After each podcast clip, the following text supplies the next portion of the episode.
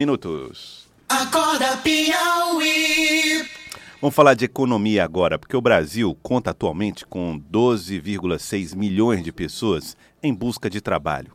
De acordo com informações da Pesquisa Nacional por Amostra de Domicílios Contínua, a PNAD contínua, divulgada na semana passada pelo IBGE, 41,4% da população ocupada se encontra na informalidade, a maior proporção desde 2016, quando esse indicador passou a ser produzido. Nós vamos conversar com Simone Passionotto, que é economista-chefe da Reage Investimento, formada em economia pela USP, com especialização pela Universidade de Coimbra. Eu fiz essa conversa com Simone Passionotto, que fez uma análise para nós a respeito deste assunto. E aí, nessa conversa, pergunto: o que mais preocupa neste índice? A informalidade ou os números que mostram a imensa quantidade de pessoas na busca por trabalho? Uh, olá, Joelson, olá, ouvintes. Uh, o que mais me preocupa ainda é o alto, o, o alta taxa de desemprego, né? Que a gente está ainda em dois dígitos. Né, nós estamos com 11,8% uh, de pessoas em atividade, em, idade para trabalhar, né? Desempregadas ou em busca de emprego, né? São 12,6 milhões de desempregados no país. O que mais preocupa é que esse número vem, ele vem recuando de forma muito tímida, muito lenta, apesar da boa absorção eh, do mercado informal. Então a informalidade ela tem sido benéfica para a gente, né? Aquela ela, ideia de é melhor do que nada. Exatamente. É melhor você ter alguma recolocação, mesmo que não seja com carteira assinada, mas que você pode empreender, descobrir novos talentos, uh, novas uh, oportunidades, que não seja aquela tradicional forma de trabalho uh, com carteira assinada. Então, as relações de trabalho estão mudando e a gente tem que, isso não é só no Brasil, é no mundo todo, né? Então, eh, empreender no mercado informal, seja por conta própria, ou seja, uh, sem carteira como MEI, é, isso é uma tendência no mundo, né? O que a gente tem que deixar em vista é que as pessoas não podem deixar de se qualificar, elas devem sempre buscar a qualificação, mesmo empreendendo. Mas é, o, a, esse número recorde da informalidade ele é muito positivo. Quer dizer que a gente está recuando, está tá diminuindo o, a taxa de desemprego de uma forma muito lenta, muito tímida, mas estamos reagindo. Esse que é o ponto. E eu vejo com um pouco mais de otimismo do que falar que estamos com 12,6 milhões de desempregados. Estamos reagindo e é isso que é importante, Joel. Simone, aceitar esta relação precária não seria admitir que não temos condições de resolver um problema grave? Ou temos que nos acostumar com esta precariedade? É o futuro mesmo? É, é o que eu digo. É, hoje, temporariamente, a gente tem uma situação realmente precária. A gente não deve se acostumar, concordo com você.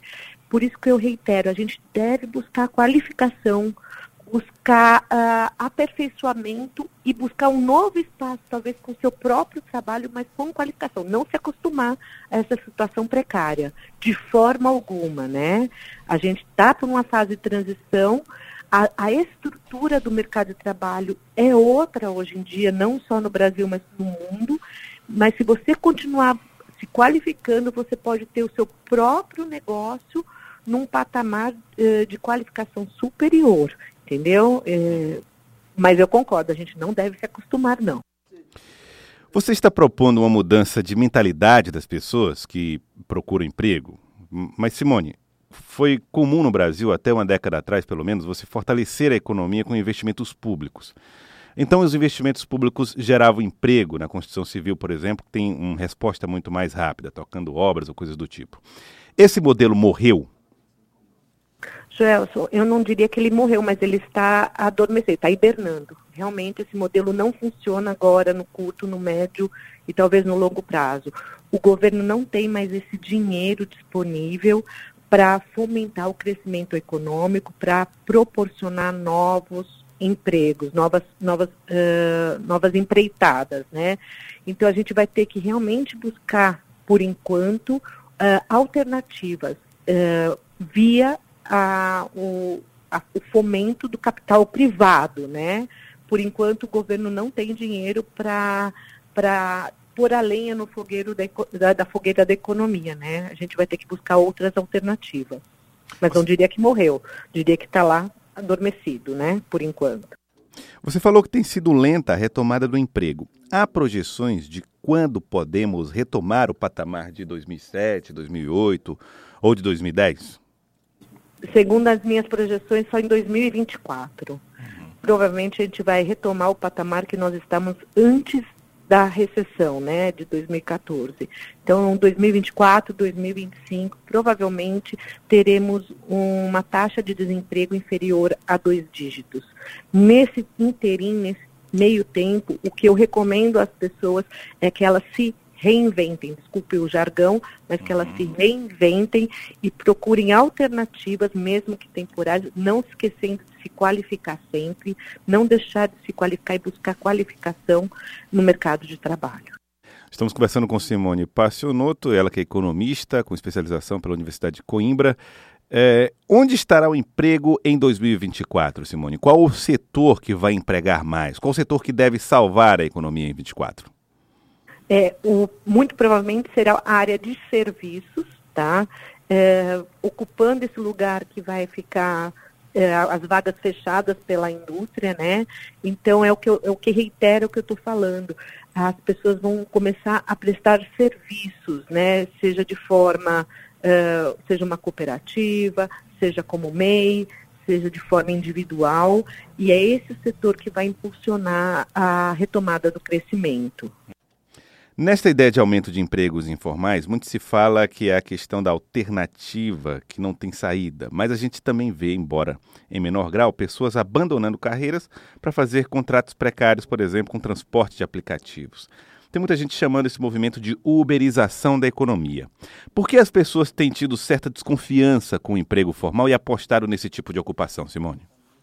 Na verdade, não é uma desconfiança, é a realidade, né, Joelson? As pessoas não encontram uh, uma oportunidade no, no mercado formal, os boletos não param, né? Continuam uhum. correndo atrás da gente e a uberização ou a, a iFooderização, que é o, o iFood também, né? uh, ele proporciona ganhos líquidos, né? Uh, pelo menos temporariamente para manter o orçamento da família, né? Uhum. Então, muito provavelmente essa uberização não se sustenta uh, quando a taxa de desemprego começar a recuar em novas uh, oportunidades de trabalho, seja no mercado formal ou formal, começam a, a comecem a aparecer para absor absorver a, a, os, os empregados qualificados que estão hoje trabalhando nos aplicativos, né? Uhum. Então, a gente realmente precisa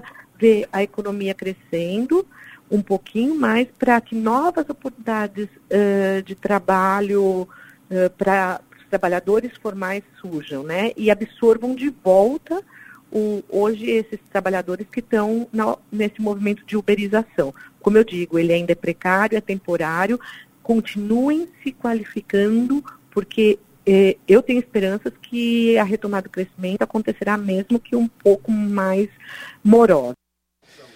Neste fim de semana, o presidente do Bradesco deu uma entrevista falando de como tem sido difícil para os bancos funcionarem com a concorrência que existe hoje. Do ponto de vista dos bancos, parece que é uma preocupação enorme, mas do ponto de vista da economia, esses novos modelos significam o quê? Eles vão gerar um maior impulso econômico?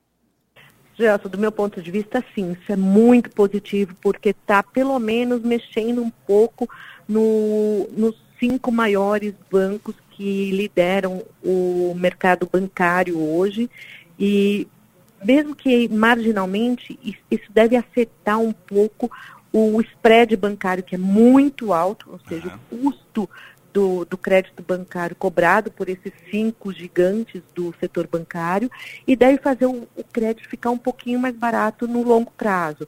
Com o crédito mais barato, novos empreendedores, novos investidores podem tomar esse crédito mais barato, criar novas oportunidades de trabalho e novas vagas no mercado. Então é muito positivo que as fintechs apareçam aí para incomodar os grandes bancos sim. Algumas mudanças foram tomadas desde o governo Temer e também agora no governo Bolsonaro para melhorar o ambiente de negócios. Tivemos uma flexibilização nas, nas relações de trabalho com a reforma trabalhista. A reforma da Previdência, que está pronta para ser aprovada, foi aprovada né, em primeiro turno no Senado. É normal que essa retomada do emprego demore mesmo com essas medidas? Ou elas não estão sendo eficazes como a gente imaginava? É, na verdade, elas são eficazes, mas a gente tem todo um contexto internacional que não está permitindo que a economia brasileira deslanche. A economia mundial ela está muito, muito estagnada, muito parada. A China não está mais crescendo as taxas recordes que impulsionava a venda de commodities, que seja soja, minério de ferro. Né? Então, as medidas são ah, adequadas, são as que o governo tem agora em mãos para para adotar, mas o cenário externo não tem contribuído e não, e, não tem eh, estimulado as nossas exportações. Eh, é claro que outras eh, medidas devem ser tomadas, como reforma tributária, Sim. como as privatizações com, com a devida uh, avaliação correta das empresas que devem ser privatizadas, né?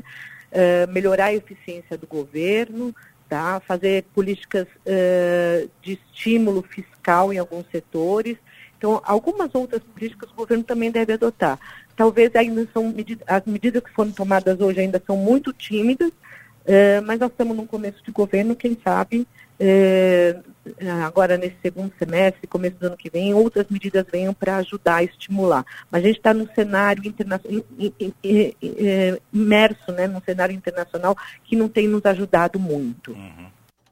Daí nós conversamos com Simone Passionotto, ela que é economista da USP, com especialização em Coimbra, falando a respeito desse cenário econômico e a retomada dos empregos.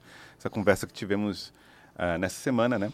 Estamos reproduzindo aqui no nosso Acorda Piauí, Federal. Uma discussão importante, porque há um, a gente tem no mundo inteiro uma discussão sobre qual é o rumo do mercado de trabalho.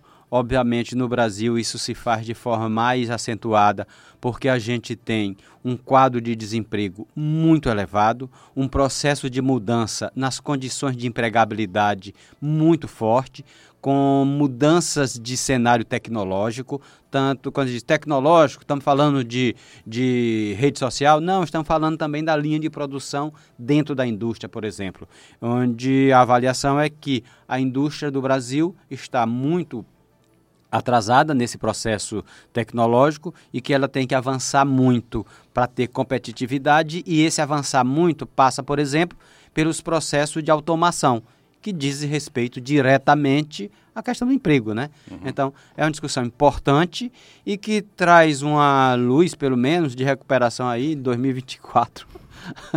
Ela diz, não, está melhorando, está melhorando muito lentamente, uhum. tá, tá melhorando, é, isso é que é o importante, foi a expressão dela, isso é que é o importante. É, para quem está olhando, sempre é importante ver essa recuperação. A gente teve aí uma recuperação, por exemplo, na indústria de 0,8% no mês de agosto. Mas quando a gente olha os cinco anos, a gente teve uma perda de 10%. É. 10%, enquanto o, aliás, 15%, enquanto o mundo cresceu na indústria no mundo nesses últimos cinco anos, cresceu 10%, nós caímos 15. É não, fruto daquela dessa recessão brutal que a gente teve, particularmente em 2015 e em 2000